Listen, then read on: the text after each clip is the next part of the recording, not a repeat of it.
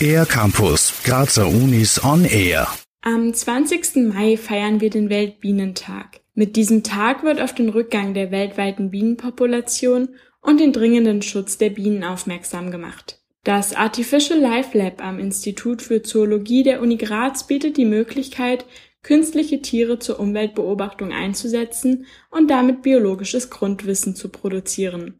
Artificial Life meint dabei mehr als bloß künstliches Leben, so der Leiter des Labors Thomas Schmickel. Artificial Life nimmt in der Biologie diesen Standpunkt ein, um rauszufinden, was brauche ich denn alles, damit ich es lebendig nennen kann. Also der vielleicht utopische Versuch, künstliches Leben zu schaffen, der bringt es mit sich, dass man probiert, das Leben in seiner Gesamtheit, in seiner Komplettheit zu verstehen und dabei natürlich jetzt viele interessante Erkenntnisse über das Zusammenspiel der Komponenten zu bekommen.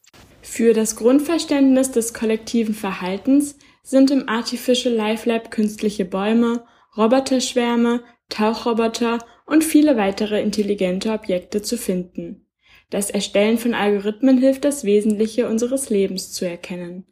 Die modernen Technologien der Forschung sind dabei entscheidend. Vor allem das Verwenden von Reizmustern, sogenannten Attrappen, liefert Meilensteine in der Verhaltensbiologie, betont Thomas Schmickel.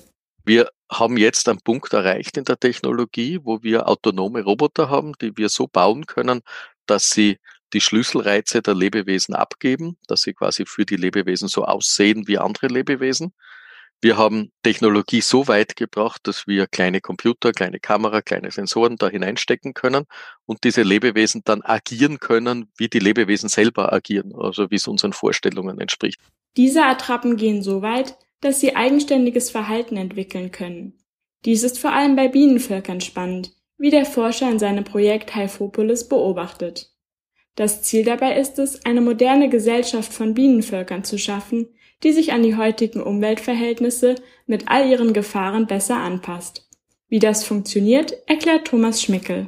In Hyphopolis wollen wir das demonstrieren mit Hilfe eines Bienenstocks, wo wir gewisse technische Elemente in einen Bienenstock einbauen, die mit den Bienen interagieren, die die Bienen beobachten, dann angepasste Reize auf das, was die Bienen machen, absenden, indem sie zum Beispiel ein bisschen wärmer werden oder ein bisschen vibrieren und dann beobachten, wie die Bienen darauf reagieren und dann treten die in so einen Verhaltensdialog miteinander und auf diese Weise wird eben Grundlagenforschung an Bienenstöcken betrieben. Das Projekt Helfopolis ist Teil der aktuellen Steirischen Landesausstellung Von der Wildnis zu wirtschaftlichen, politischen, kulturellen und technologisch-ökologischen Symbiosen und im Grazer Kunsthaus zu besichtigen. Für den R-Campus der Grazer Universitäten Ann-Sophie Aue. Mehr über die Grazer Universitäten auf ercampus-graz.at